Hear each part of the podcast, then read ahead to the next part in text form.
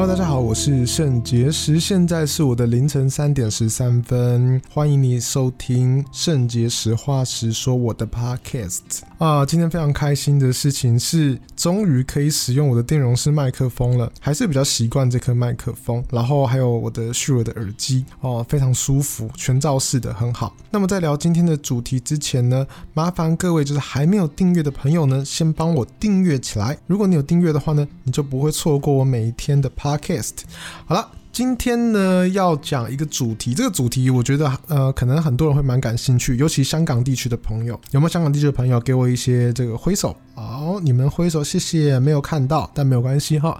好，我曾经呢受朋友的邀约啊、去参加了这个香港的一个慈善晚会，没有错，这是一个上流社会。啊，有钱人的世界，基本上呢，在里面的人都是非富即贵哦，是非常非常就是呃，社经地位非常高的一些一些人物。那那个时候是这样子的，因为我认识一个香港的朋友，那他可能家里面确实也是蛮不错的。那有的时候他就会对新媒体的部分啊，也是蛮感兴趣的哦，关于新媒体该怎么经营啊，然后怎么去操作等等的，就是我们有时候会聊一些这些东西，所以他时常就是跟我讨教一些东西。那我也当。我始终都不觉得说，呃，新媒体的一些怎么讲，一些诀窍或者一些资讯等等，就是不能跟人家讲。其实也都还好，就是这个世界已经变了。就是如果你善用这些资讯，然后你可以成功，那我觉得很恭喜你，就不太会去想要藏私啦。就是好感觉好像没没这个必要。那我就时常跟他分享。那有一天呢，他就问我说：“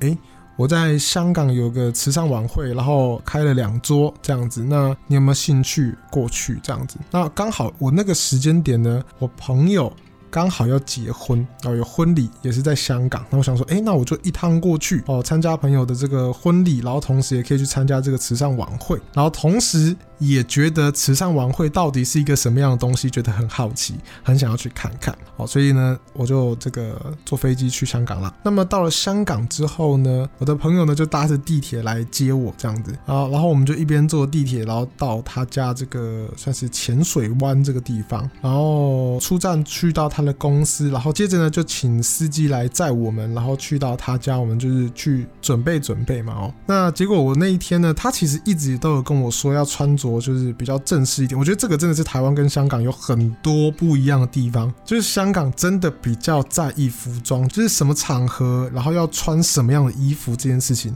香港真的有比台湾很注重很多。这样子，所以例如像婚礼啊，或者是毕业啦，哦，又或者是像这次的这样的活动啊等等的，不会有人什么穿着牛仔裤或什么休闲的服装过去，不会，他们就是穿正装，要不就是燕尾服、晚礼服这样子的服装，就是不会让你就是穿这种很 casual、很轻松的那种感觉，没有。但在台湾的话是很不一样嘛，就是无论你结婚还是毕业还是怎么样正式的一些场合，其实你都会就是没有。那么那么在意就是服装的部分，男生的话还是可以穿，例如说可能比较休闲的衬衫，然后比较休闲的长裤等等的，然后穿着球鞋，然后来去面试啊，什么都可以。可是香港好像并不是这样子，所以就是因为这个文化有一点差别，所以我差点就是有点搞乌龙。我就在我朋友家，然后就开始着装嘛。然后我穿好之后，因为其实我是穿一个，好像里面是一个白 T 恤，然后外面是一个黑色的这个西装外套，然后下面的裤子好像是忘记是什么，但是也是一个长裤就对了。好，然后我想说这样子的话，就是有一点 casual，但是又有带一点点正式的这种含义在。那我认为在台湾的话是很过得去了，是没有问题的这样子。然后结果呢，我朋友一看。惊为天人，他马上说：“哎、这样子，哎、欸，圣杰，你你没有那个全套的那个晚礼服吗？”我说：“呃、没没有哎、因为我我想说这样子应该是可以，但是他其实是有千交代万交代，就是我要穿西装，要打领带或者打领结那种。然后我就说：呃，我我以为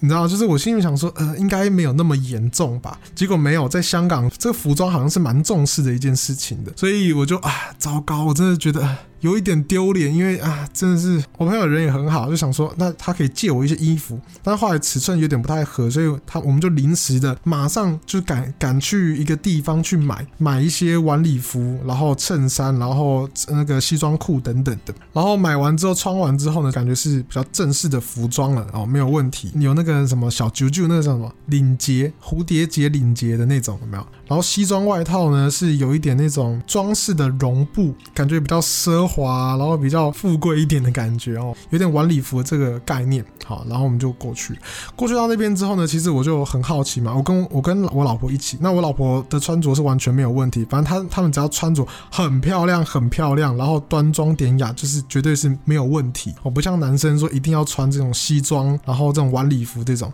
然后我们就到了现场，那我因为我第一次去，其实我真的很想要知道说里面到底是在干嘛，整个场景场合到底是怎么样。那到了那边之后呢，就发现说，哎，真的大家全部的人基本上啊一致都是。非常非常整齐的服装，男生的话基本上没有人在跟你有什么那种 casual 的服装，没有，全部都是正装，全部哦。所以我很感谢我朋友，就是提前看到了之后呢，赶快纠正我，不然的话我去那边真的会丢脸，丢到死掉为止。好，然后呢，我们就走进去，然后开始就是圆桌，其实很像那个婚礼那种板斗，没有，就是圆桌圆桌的嘛。那开始大家就可以在那边呃吃饭啊什么的。那吃饭吃的东西，其实我觉得普普通通，它就是有呃一定会有鲍鱼。我不知道香港人很喜欢吃鲍鱼，所以基本一定会有鲍鱼。当然也不是说特别大或或或特特别好吃什么的。然后一些餐点其实也都好像还好，吃的东西好像并不是很特别很特殊，不会让你有觉得说好像特别奢华的感觉。我觉得跟吃婚礼的感觉是差不多的。然后台上呢就会有一些这个活。动哦，可能就是他们会表扬啊，或颁发一些什么一些奖状，或者是呃职务的一些异动，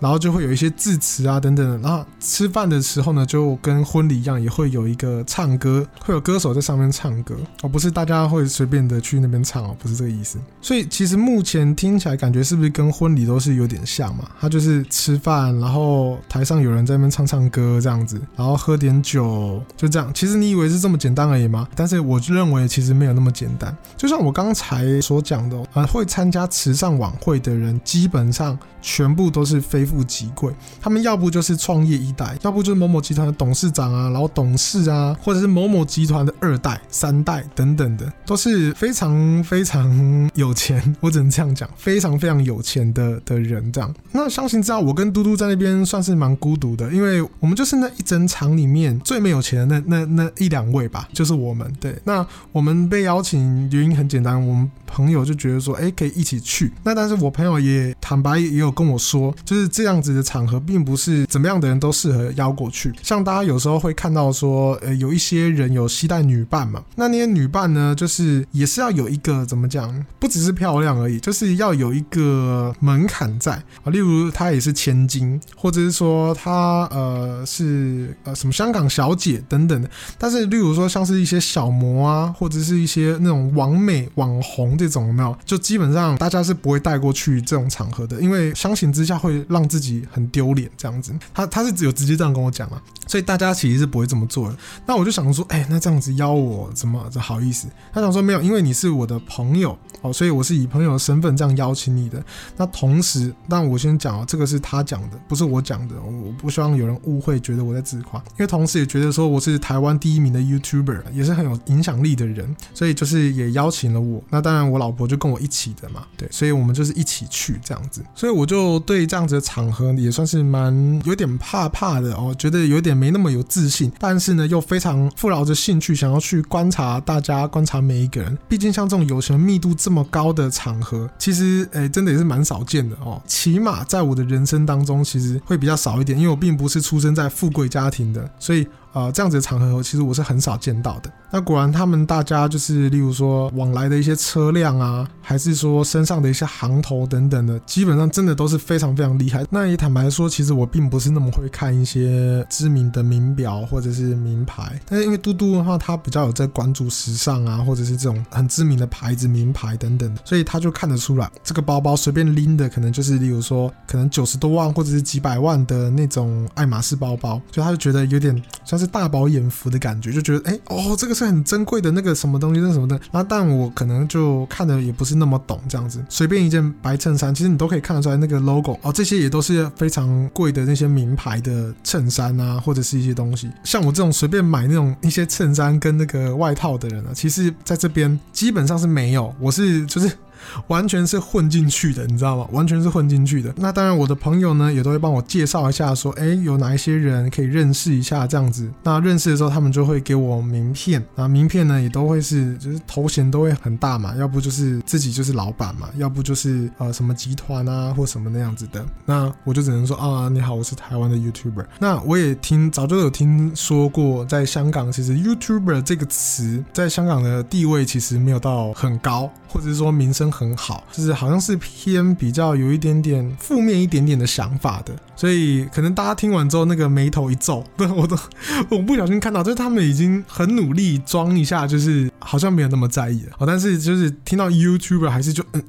有一点呃呃。直接冷掉哦，直接干掉的那种感觉。然后我朋友就会跟大家解释说，哦，在台湾他很厉害，或什么，他他的歌曲什么都破千万，然后什么第一名，然后什么之类的。反正他们讲他他要讲很多这样子，然后大家才就是稍微比较缓和下来，就是哎想说哎奇怪，怎么会有小臭虫子混进了我们这个圈子里面那种感觉，就稍微比较缓和了。那在好几次这样子的介绍当中呢，我也就稍微有点领略到。哦，稍微有点观察到，就是在香港上流社会里面呢，哦，或者说在这个圈子里面，他们其实在介绍自我介绍的时候，其实他们的派头跟那个名字。头衔都要先亮出来。你说，哎、你好，我是什么香港什么董事会，怎么怎么的，然后这，然后什么什么集团的，什么什么，然后什么什么的，然后就通常都会有好几个头衔。一个人通常不会只有一个头衔、两个头衔，一个人通常会有大约四到八个到十多个头衔。我没有在跟你开玩笑，只要是香港人或者是有接触过这方面的，他们一定会很清楚，他们的名片上面。也不会只有一个头衔，名片上面就会印着，例如说我是什么什么的委员，然后我是什么什么的董事，然后我是什么什么的总经理，我是什么什么什么的，就是他会他一定会讲得很清楚，就是说他们有好几个好几个，所以字看起来会非常多。我就会发现这个这个规律，就是他们会先把头衔啊全部先拿出来哦，我是什么什么什么什么什么什么什么，然后什么什么什么，然后什么什么什么什么，然后最后呢就是哦，那你好，我叫做什么 David 啊，你好，我叫做 Jerry。哦，大概是这种感觉，所以这个是很特别的现象。我没有要批判，我只是觉得说，哎，这个我觉得跟我自己原原本熟悉的这个圈子会有很大的不同。通常的话，我们自己，比如说台湾的一些创作者啊，在一些交流，即使不太认识彼此的状况之下呢，我们就会呃先问个好，然后说，哦，你好，我叫做什么名字，我叫什么名字，这样，然后呢就会稍微呃闲聊一下下。然后呢，之后就会退开。退开之后呢，就就会问说，呃，刚才帮你介绍的这个介绍人，就会问一下说，诶，刚刚那个人的话，他是做什么的？啊、他是做这个影视相关的啊，然后什么，或者是他是他 YouTube 频道叫什么？然后我们诶看了一下之后，发现说，哦，是这样子，了解了解，了解完了之后呢，再去跟对方去聊呃更深入的话题。就是我们不会把自己的头衔搬出来。你好，我是 YouTube 订阅百万的圣结石，很高兴认识你。我是 YouTuber，同时我也是第一个华语创作者登入 YouTube Rewind 的人。我是全台湾用最短的日子达成百万订阅的人，然后曾经每日更新两百多天，然后最后说，哎，我是圣结石。就是你知道，我们介绍不会这样子介绍，不会那么强势，或者是说那么去把自己的这个优点或者是厉害的地方把它丢出来，丢出来，丢出来。你好，我是 KBox 榜上第一名的歌手，我叫圣结石。哦，就是然后我们不会这样子去介绍。当然，我觉得观察到这个现象也是很有趣的，因为毕竟香港真的是地狭人稠，他们人很多，而且很密集，但是呢，普遍。就是民众可能又很辛苦嘛，就是生活的压力很大，节奏很快啊，所以他们要寻求一些更快、更有效率的方式，让别人第一时间先知道我是怎么样的人，然后利害关系可以先确定下来。哎，我不是废物，你也不是废物吼，好，那没关系，那我们两个现在可以来认识一下。那如果合得来的话，我们就可以当朋友，有点类似这样子比较有效率的一个呃聊天方式。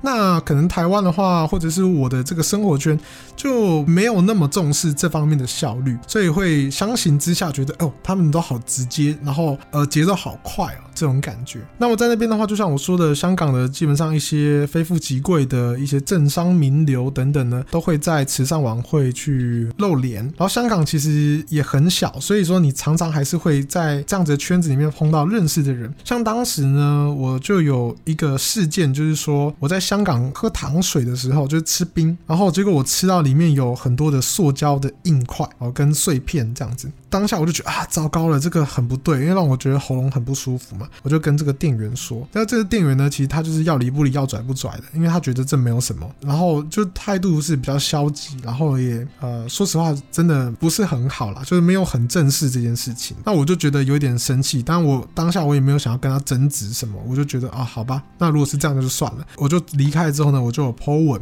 我那时候 po 这个 IG，po Facebook，他就说他们的糖水里面是有碎片那当时就有一些这个新闻媒体也有把它写下来嘛，写一些新闻。后来这个糖水铺的算是老板吧，就有稍微跟我们联系一下。那我的点还是很简单，就是我只是一个客人，然后我去你们的糖水铺吃了糖水，然后有问题。就这样子。我希望的事情就是可以获得妥善的处理而已。就是，哎，你们知道这件事情，然后去妥善的把它弄好。不然的话，下一个人喝到这么多的碎片的时候，可能会会有意外发生，可能是小朋友啊什么的会噎到的。我也没有觉得怎么样，我就觉得啊，那好，那就是这样。那结果就在这个慈善晚会呢，哎，马上就有一个人啊、来跟我自我介绍完之后呢，也是一样讲他的很多的头衔啊，讲完之后呢，然后讲他的名字，然后最后就说啊，其实他跟这个糖水铺的老板呢，呃，是朋友这样子。那想说可不可以让我就是比较怎么讲呢？嗯，就是有点像搓汤圆啦，就是希望说这件事情可以大事化小，小事化无，不要让这件事情继续这样子。其实因为我心里想说，我本来也没有要继续些什么，因为新闻稿也不会是我发的。我从头到尾都不会发这种什么声明稿、新闻稿，类似这种东西，所以不是我发的，所以我也不会控制，我也没有办法控制记者他们、媒体他们到底怎么写。那我只能控制就是我自己要不要发文而已嘛。那其实我也只发了那一篇，我就没有再继续发了嘛。那那所以就是这样子。那同但是我还是觉得我也不想要被抽汤圆，因为 我就只是希望事情可以被妥善处理，我并没有想要怎么样，或者获得赔偿，或者是怎么样。所以我讲这件事情的代表性我觉得说香港的这个。精英阶层的这个圈子其实是还蛮小的。你基本上，呃，你要找一个人，然后他也是这个圈子的人，你一定会找得到。就是朋友的朋友，你基本上绕三个朋友，你就会找到这个人了，类似这个概念。那么大家的穿着呢，就是非常富丽堂皇嘛，然后社交地位也非常的高，那我都知道了。那大家也是在那边吃饭、喝酒、聊天。那我据我朋友所说呢，这个其实它就是一个这个装算是装逼大会啦，就是呃开始在吹一些就是哦自己的事业有怎么样怎么样的，然后你的事业很好嘛，那我们两个事业可以来合作，所以它就是一个社交的一个场合这样，但是还是要吹一吹啦。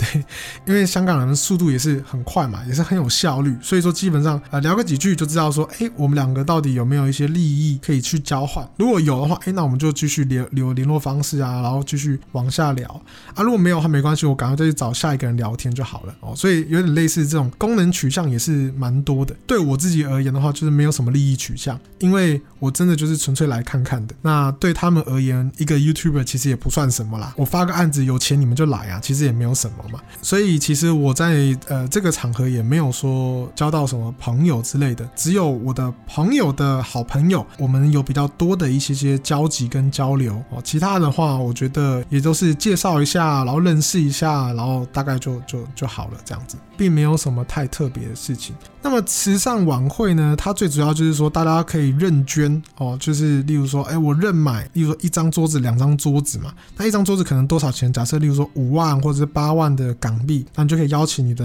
啊、呃、好朋友，然后一起过来吃饭。认买这个钱可能就是捐给某一个慈善的这个单位。那还有的事情就是他会拍卖嘛。那我参加的那一两场好像都呃没有拍卖什么太特别的东西。我唯一比较记得的就是会拍卖可能有一。箱的红酒啊，然后这个红酒是哪个人年份的什么什么酒庄出产的，或者是雪茄啊等等，就是一些我觉得没有到很特别的东西啦。但是呢，真的像香港电影那种龙家俊有没有与龙共舞？不是有什么前辈后辈那种出标的那种伦理问题有没有？哎。没有，这个还真的是有哎，因为像我朋友呢，他那个时候就说，哎，他这个这这箱红酒啊，他其实想要标到，那他们一样就是举牌子嘛，就是那个一桌的这个桌主，也就是出钱的那个人，他们就会有一个牌子啊，他们就会举手啊，举手就代表说他要加钱啊，加多少钱这样子。一开始呢，他就有这个出标、出标、出标、出标啊，后来就是可能价钱太高了，他就不要了。然后另外的一些红酒呢，出来之后呢，他也很想要。但是有另外一桌的人有叫价了，那他叫完价之后呢，啊，他就不叫了。哦，那他有跟我解释，就是说，因为呢，那一桌的这个桌主，这个出钱的这个人呢，他自己本身也算是前辈，可能是叔叔伯伯这种这种身份，所以通常我们这种后辈呢，只要前辈已经叫了。我们后辈呢，就尽量不要去跟着，因为如果你要是跟着叫价的话，这个是有一点在他们算是有点挑衅啊，或者是有一点不尊重这个伦理道德的这种呃行为。电影里面讲的真的是真的，就是你前辈在那边已经喊了，你后辈的人你是没有办法喊的。你要是喊的话，你是有点不好，会有点出事这样子。那么既然都提到这个夜晚了，我觉得不得不提到一个故事。这个故事真的是我差点被打的一个故事。就在这个慈善晚会里面，怎么讲呢？来，来来，我跟大家分享一下。我们这一桌里面的基本上都是我朋友的自己呃邀请的朋友这样子。那里面呢，呃，我们大家就会互相就是稍微介绍一下彼此这样子。那有一些人就是诶会有多一点聊天，有些人少一点聊天。那其中有一位男生呢，我认识的朋友是跟我说，诶他呃也是一个富二代，然后呃怎么样怎么样，就家里面做什么什么的这样。那只是做什么，我真的也是有点忘记了，因为我也不是很感兴趣啦。然后就是啊，大概就是啊，点个头，有认识一下这样子，打个招呼这样。那后来呢，他喝的有点多了。那他后面呢，就是跟我敬酒哦，其实已经时间已经差不多到了有点末端了啦。他就跟我敬酒这样子，然后我就哎、欸，我也是跟他敬酒。但是因为他呢，只剩红酒只剩最后一口，然后我呢还有一整杯。哦，所以说呢，我就是也是喝差不多一半左右，然后我就把这个杯子放下来。那他就说：“哎，你怎么没有喝完呢？”我就说：“呃，因为我想说。”你刚刚只剩一口嘛，然后我这边就先喝一半，所以这样子应该就就是有 cheers 到了嘛。他就有点不高兴，他就说没有啊，那你要喝完啊，因为我已经喝完了。我说你刚刚就是剩一点点，然后所以你喝完了，但是因为我这边的话，我一整杯都还在，所以我想说我就喝一半这样子啊，因为我酒量也没有很好，其实我酒量还不错啦，但是我就是你知道装弱一下嘛。然后因为我酒量也没有很好，所以我没有办法喝那么快。然后他就有一点不高兴了，他就觉得：“哎，你是不是看不起我啊？”我说：“哎，没有啊，我没有看不起你啊。”我再跟他解释一次，我说：“没有，因为我我刚刚有这样子一整杯。”啊，我现在已经喝了一半啦，因为你跟我 cheers，我当然也跟你 cheers。可是 cheers 意思其实也不是说一定要干杯，你知道吗？不是一定要喝完，而是就是哎、我们大家敲个杯这样子喝一下，是这样子的感觉嘛？对，今天也没有说啊，干杯，好大啦，然后我们大家那边全部把它喝完这样子，也不是啊，我们又不是什么热炒摊，是不是？喝啤酒，对，那所以我就我我就说我还是礼貌性的，因为其实基本上我在那边讲话都是很礼貌，因为我知道大家都是教养很好的人，然后出身也是就是名门。门世家，我也不想要太失礼这样子，所以我我都是蛮有礼貌的跟他讲。可是他最后就是有点脑掉，因为他可能真的喝醉了，他会觉得说，现在我喝完，然后你没有要跟我喝完是怎样的那种感觉。然后呢，他就是说，所以你们现在台湾人是瞧瞧不起我们香港人是不是啦？就开始已经开始讲这种话，你知道，就是战地地区了。可我心想说，不是啊。我我从头到尾，我也不是说啊，我是因为我是台湾人，然后什么的，没有没有，我们也没有这样讲。我的讲法很简单，就是没有，因为我想说你只剩一口，所以你喝完了，我觉得也很合理嘛。可是因为我一整杯，然后我自己也说实话，我也没有很想要跟他喝，我只是觉得人家跟我敲杯，那我是礼貌性的，我也是喝一下没有关系，因为我是蛮喜欢喝酒的，所以喝多一点酒对我而言其实是没有关系。但我觉得有点不高兴的事情是，就算我的社经地位没有你这么这么好这么高，就是你出生。名门嘛，那我出身比较清寒，那也没关系。可是我也是凭着自己的努力，白手起家，然后一步一步做起来，做上来的。那拥有了现在的知名度跟影响力，日子也过得还不错。所以我也不觉得说，哎，我自己真的很差，要那么卑微的，就好像，哎，我要陪老板敬酒那种感觉。没有，你也不是我老板啊，你懂我意思吗？就是我觉得我们是一个相对来说平等一点的啊，他也是年轻人这样子，所以我觉得也不用说有点像是那种地位有点落差有点大的那种感觉吧。然后我从头到尾我也没有再站说，呃，你是香港的，我是台湾的或什么的，没有，我我也都没有讲这些，我的论点都一直很清楚、很简单，就是我觉得就是按照道理讲，其实我是喝的比你还要多。那只是因为我没有见底，然后你见底了。那我觉得这样子讲会有一点怪怪的。当然我也没有当下我也没有讲很多，我也没有解释这么透彻，因为我想说这种事情没有那么重要，你懂吗？所以我说啊没有啊，就是我也是有点那种打哈哈，就是啊没有啊，你刚不是剩一口吗？啊我这边我就喝完一半啦。因为我跟他也不是很熟，也没有说很认识，也没有多聊什么天，就是因为他现在喝多了，然后跟人家 cheers，那我就啊我就 cheers 没有关系那种感觉，所以。我本能上面我没有觉得想要跟他喝很多，对，然后也不觉得说，哎，我我现在是一定要怎么样吗？那种感觉。好，那结果呢？他真的是有点不高兴哦，他开始那个反应已经开始起来哦，就是好像要揍我，要打我，要跟我起争执的那种感觉哦。那其实我我的想法是，第一，我不想要在这边闹事，大家都是非富即贵的人，那只有我不是的话，如果是我出事的话，其实大家理所当然会觉得说，你看吧，你邀请一个圈外的人来，果然就是会出事，但实际上可能有问题的人。不是我啊，你懂我意思吗？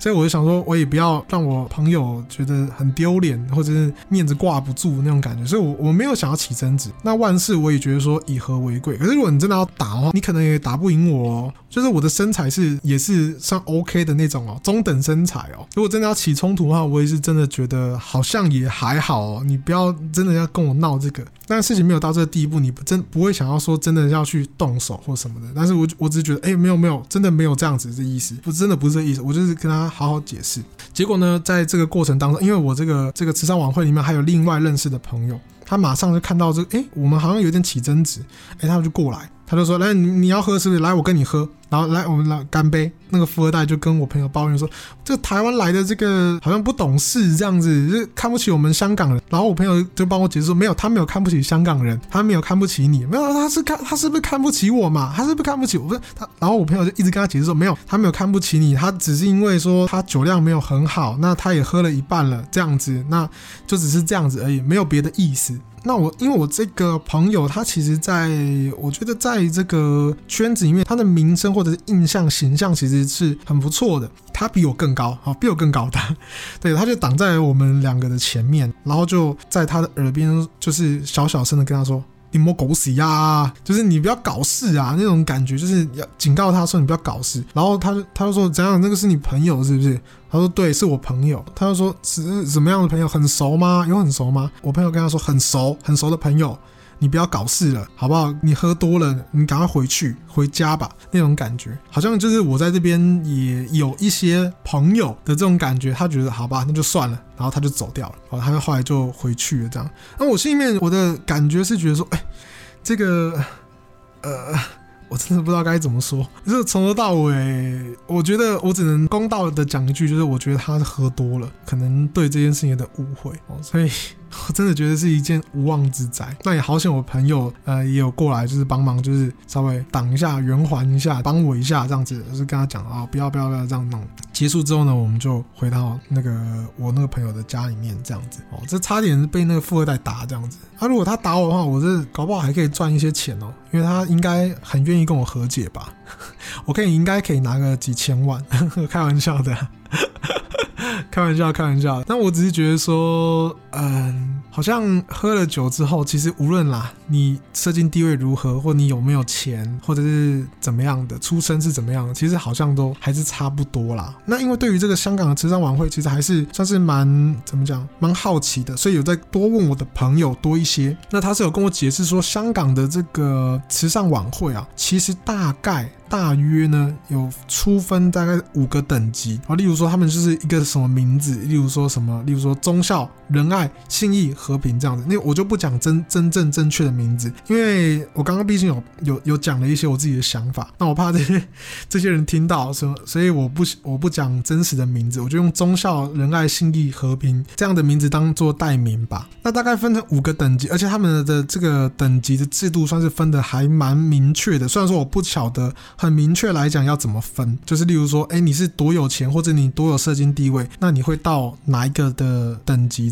那这种事情也不是说哦你想加入就加入，他也是要有说你在那边有认识的人，然后有几个人，然后来推举你，也审核说你的这个资格是够格的，就是你够有地位啊，够有名声啊，或者是够有钱啊，等等等等的，审核了呢，你才会通过去入会这样子。那像我上次去的，大概好像是差不多在，如果等级五是最高的话，差不多在等级三左右，就是比较中间这样。因为它的等级划分算是蛮清楚，所以基本上大家也不能越级越举那种感觉哦。那除非是说你有一些特殊的方式，真的是呃。算是地位短时间内提升了很多，你才有办法说去跳级这样子。例如说，像你女朋友的家族呢，他们可能原本呢是四星的，你的家族呢是二星的。那如果你们两个结婚通婚之后呢，你跟你的老婆可以一起去四星的那个等级。哦，类似是这个意思。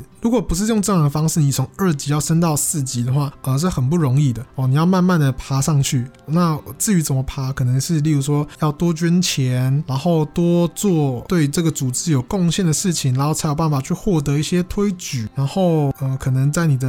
嗯、不知道哎，是不是在职场上面有一些变动？例如说你要二十亿的身家，你才会有办法升级吗？这个我就不是那么清楚了。所以大概会是这样子的感觉。我觉得这次的经也算是很特别，我好像依稀记得我大概参加过两次左右，差不多两次，每一次呢都还是觉得，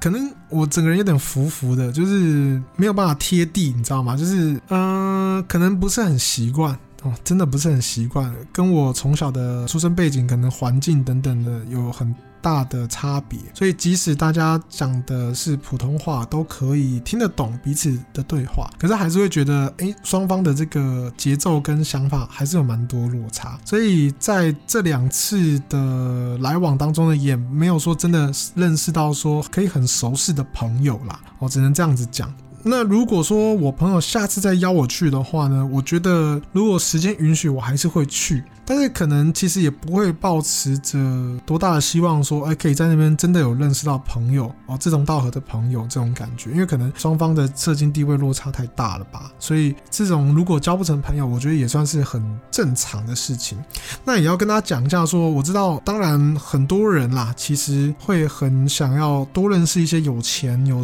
地位、事业很好的一些朋友，那多多少少也会帮助到自己哦。但是呢，我其实我要讲的事情，当你真的是落差。有点大的时候，其实你不要去设想这些东西了，因为落差真的太大了，在思维想法上面，或者说你们在呃事业上面的那个规模差太多了，你要怎么？你知道吗？就是例如说，你一个小摊贩，平常是卖衣服的哦，平常的营业额也差不多一天就差不多六千到一万块左右，哎，其实还不错了。但是你说认识到一个什么制造衣服的一个集团的少东，好，那他要怎么帮你？就是帮你拿货吗？帮你拿衣服吗？就是你知道吗？这个因为双方的生意真的差太多了，规模也差太多了，所以。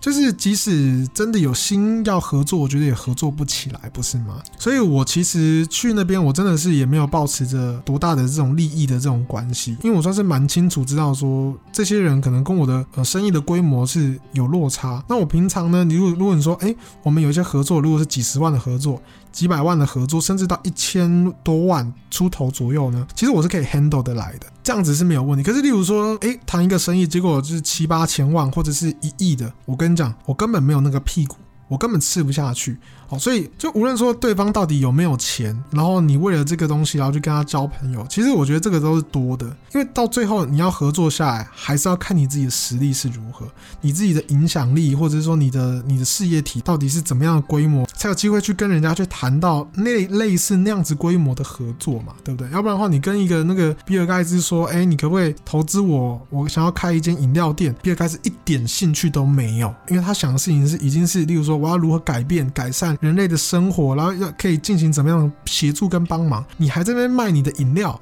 哦，那他当然一点兴趣都没有，那规模是差太远了，你懂我意思吗？所以也是要奉劝大家一下，就是很多人会想说，哎，我有时候来 social 一下，来社交一下，社交一下，交个朋友哦，未来的话搞不好都有很多机会可以合作啊什么的，然后就天天，例如说去酒吧，然后去唱歌 KTV 啊怎么样的，喝酒去多认识一些朋友，我觉得那有的时候有点多余。我多余的点是说，你无论你再怎么社交啦，无论你再怎么会喝酒，讲话再怎么幽默风趣，什么样的，再好的朋友，我觉得如果讲到生意、讲到事业这一块的时候，永远都是要看你自己本身的实力如何，而不要去想说，哎，因为因为我我们有喝酒，所以说你可不可以把这个单、把这个案子给我做？说真的，你没有那个能力，没有那个屁股，案子就算真的丢给你了，你也 handle 不过来，最后这个案子搞砸了哦，那人家也对你的信任早就已经消失，那就好，那现在没办法了，啊，你也只能做一次。那也没有意义啊，反而你搞不好赔出去的钱会比赚出来的钱还要多，所以是呃小小奉劝大家啊。那不过好险的事情是我本来我就没有这样子的心思，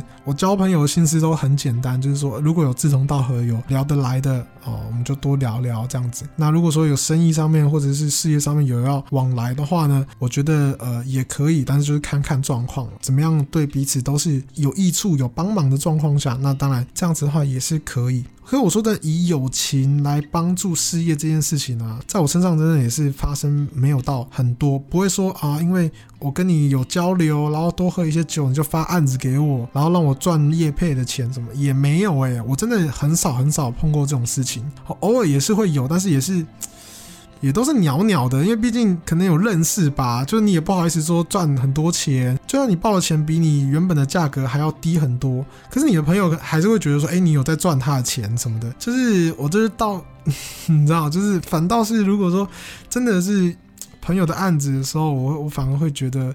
诶、反而有点难做啊，反而有点难做。我觉得倒不如就是朋友的这个区块，就是要做的话好，那就做个服务，把它做好，那没有关系啊。但是真正的这个呃主要收入啊等等的，还是要靠说呃真的就是完全就是做生意，就是说一些商业业配的一些往来等等的。我觉得那个反而还比较实际实在一点点哦，不要说想要套交情在那边啊，跟人家那个要到案子来赚钱，我觉得很难啦。真的很难。好，好，那今天的这个跟大家揭露了一下这个香港的这个慈善晚会哦，它里面的一些葫芦到底卖的是什么药啊？它里面的情形大概是怎么样啊？不知道大家感不感兴趣呢？如果感兴趣的话，我可以持续再做更多相关的内容啦。好，那今天的这个 podcast 就在这边告一段落。如果喜欢的话呢，帮我订阅起来；如果不喜欢的话也没有关系，再持续听一两集试试看。好，今天这边告一段落，我们。See you tomorrow，明天见，拜拜。